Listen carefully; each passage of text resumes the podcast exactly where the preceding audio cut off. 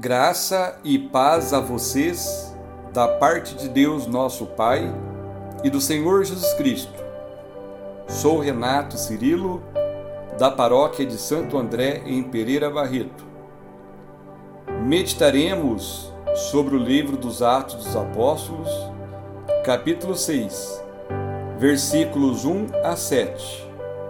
Ouçamos.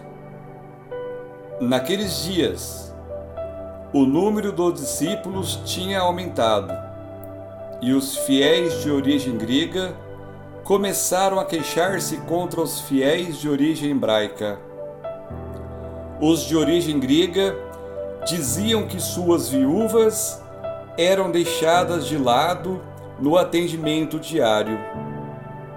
Então, os doze convocaram uma Assembleia Geral dos discípulos e disseram: Não está certo que nós deixemos a pregação da palavra de Deus para servir as mesas.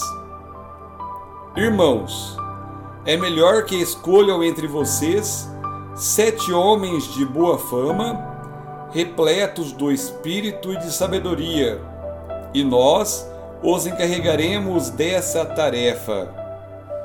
Desse modo, nós poderemos dedicar-nos inteiramente à oração e ao serviço da palavra. A proposta agradou a toda a Assembleia. Então escolheram Estevão, homem cheio de fé e do Espírito Santo, e também Filipe, Procoro, Nicanor, Timon, Párminas, e Nicolau de Antioquia, um pagão que seguia a religião dos judeus. Todos estes foram apresentados aos apóstolos e oraram e puseram as mãos sobre eles. Entretanto, a palavra do Senhor se espalhava, o número dos discípulos crescia muito em Jerusalém, e um grande número de sacerdotes judeus obedecia à fé cristã. Palavra do Senhor. Demos graças a Deus. Irmãs, irmãos, surge o primeiro conflito na organização interna.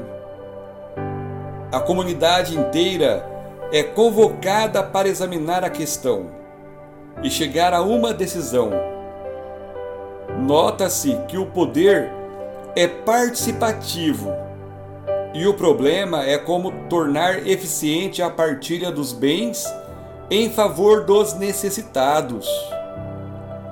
O episódio mostra como os ministérios vão surgindo na igreja em resposta a necessidades concretas.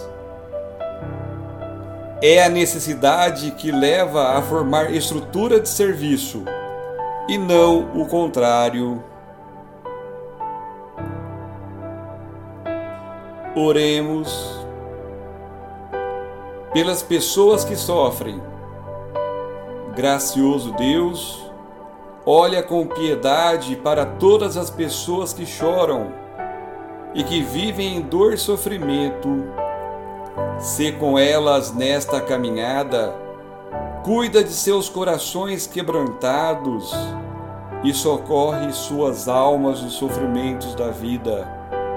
Por Cristo nosso Salvador. Amém.